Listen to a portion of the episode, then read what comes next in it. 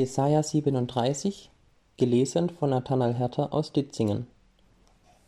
Als aber der König Hiskia das hörte, zerriss er seine Kleider und legte den Sack an und ging in das Haus des Herrn. Und er sandte den Hofmeister Eliakim und den Schreiber Schebna samt den Ältesten der Priester, mit dem Sack angetan, zu dem Propheten Jesaja, dem Sohn des Amoz. Und sie sprachen zu ihm: So spricht Hiskia, das ist ein Tag der Trübsal, der Strafe und der Schmach, wie wenn Kinder eben geboren werden sollen, aber die Kraft fehlt, sie zu gebären. Vielleicht hört der Herr dein Gott die Worte des Rabschake, den sein Herr, der König von Assyrien, gesandt hat, den lebendigen Gott zu schmähen und straft die Worte, die der Herr dein Gott gehört hat. So tu Fürbitte für die übriggebliebenen, die noch vorhanden sind. Und die Großen des Königs Hiskia kamen zu Jesaja. Jesaja aber sprach zu ihnen: So sollt ihr eurem Herrn sagen: So spricht der Herr: Fürchte dich nicht vor den Worten, die du gehört hast, mit denen mich die Knechte des Königs von Assyrien gelästert haben.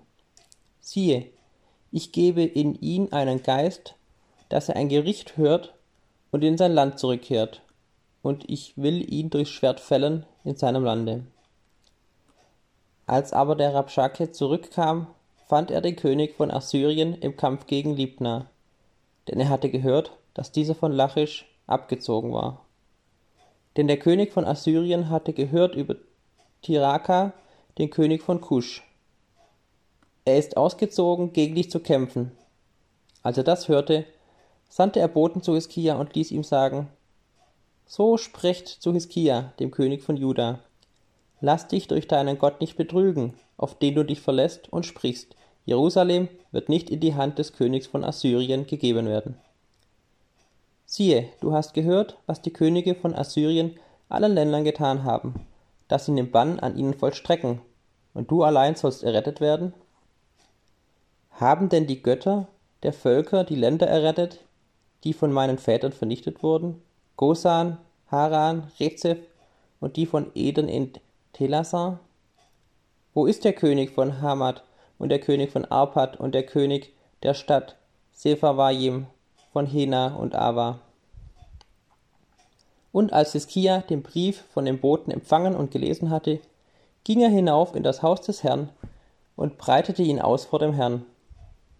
Und Hiskia betete zum Herrn und sprach, Herr Zebaoth, du Gott Israels, der du über den Cherubin thronst, Du bist allein Gott über alle Königreiche auf Erden. Du hast Himmel und Erde gemacht. Herr, neige deine Ohren und höre doch. Herr, tue deine Augen auf und sieh doch. Höre doch alle die Worte Sanheribs, die er gesandt hat, um den lebendigen Gott zu schmähen. Wahr ist's, Herr, die Könige von Assyrien haben alle Königreiche verwüstet, samt ihren Ländern, und haben ihre Götter ins Feuer geworfen, denn sie waren nicht Götter, sondern Werk von Menschenhänden, Holz und Stein. Die haben sie vertilgt. Nun aber, Herr, unser Gott, errette uns aus der Hand, damit alle Königreiche auf Erden erfahren, dass du allein der Herr bist. Da sandte Jesaja, der Sohn des Amoz, zu Hiskia und ließ ihm sagen: So spricht der Herr, der Gott Israels. Was du von mir erbeten hast, wegen des Königs Sanherib von Assyrien, habe ich gehört. Dies ist's, was der Herr über ihn spricht. Die Jungfrau, die Tochter Zion, verachte dich und spottet deiner. Die Tochter Jerusalem schüttelt das Haupt hinter dir her. Wen hast du geschmäht und gelästert? Über wen hast du Stimme erhoben? Du hobst deine Augen empor wider den Heiligen Israels. Durch deine Knechte hast du den Herrn geschmäht und gesagt, ich bin mit der Menge meiner Wagen heraufgezogen auf die Höhe der Berge, in den innersten Libanon, und habe seine hohen Zedern abgehauen, samt seiner auserwählten Zypressen, und bin bis zu seinen äußersten Höhen gekommen, in seiner dichtesten Wald. Ich habe gegraben und Wasser getrunken und habe mit meinen Fußsohlen ausgetrocknet alle Flüsse Ägyptens. Hast du nicht gehört, dass ich es lange zuvor bereitet und von Anfang an geplant habe? Jetzt habe ich kommen lassen, dass du feste Städte zerstören solltest zu Steinhaufen und ihre Einwohner sollten ohne Kraft werden und sich fürchten und zu Schanden werden und wie Feldgras werden und wie grünes Kraut, wie Gras auf den Dächern, das vor dem Ostwind verdorrt.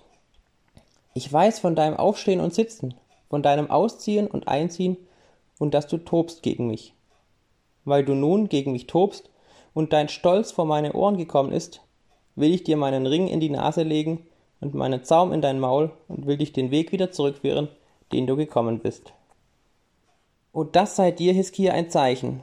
In diesem Jahr isst man, was von selber nachwächst, im nächsten Jahr, was auch dann noch wächst. Im dritten Jahr sät und erntet, pflanzt Weinberge und esst ihre Frucht. Und die Erretteten vom Hause Juda und was übrig geblieben ist, werden von neuem nach unten Wurzeln schlagen und oben Frucht bringen.